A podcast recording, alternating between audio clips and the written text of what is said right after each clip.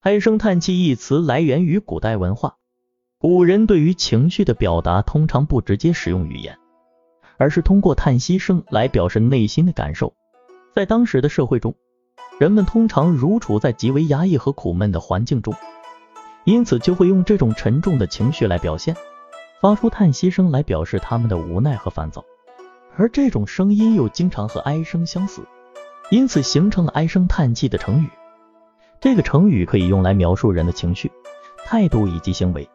是表达消极情绪的一种方式。在现代汉语中，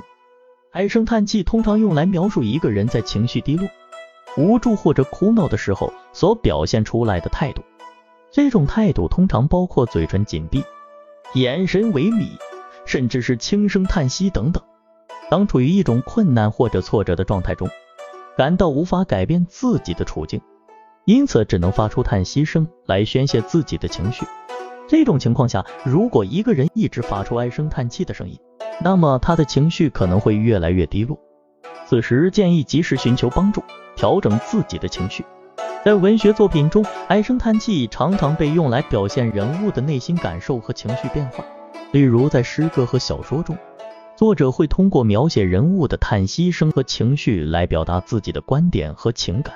这种描写方式可以让读者更加深入的了解人物的内心世界，同时也可以让读者产生共鸣和情感上的联系。此外，还有另外一种用法，就是用来描述一个人的悲叹之声。这种情况下，人们发出的叹息声通常是为了表达自己的哀伤和悲痛，例如因为某个亲人或朋友去世等等。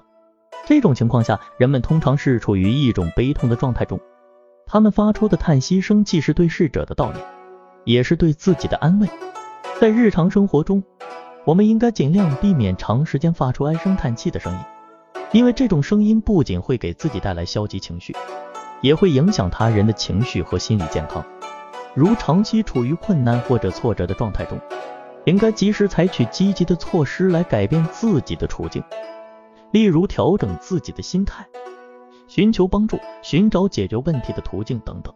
总之，唉声叹气是一个充满文化底蕴的汉语成语，它既可以用来描述人的消极情绪，也可以表现出一定的正面意义。在日常生活和文学创作中，人们应该适时的运用这个成语，来表达自己的情感和态度，同时也要注意避免过度发出唉声叹气的声音，以免影响自己和他人的情绪和健康。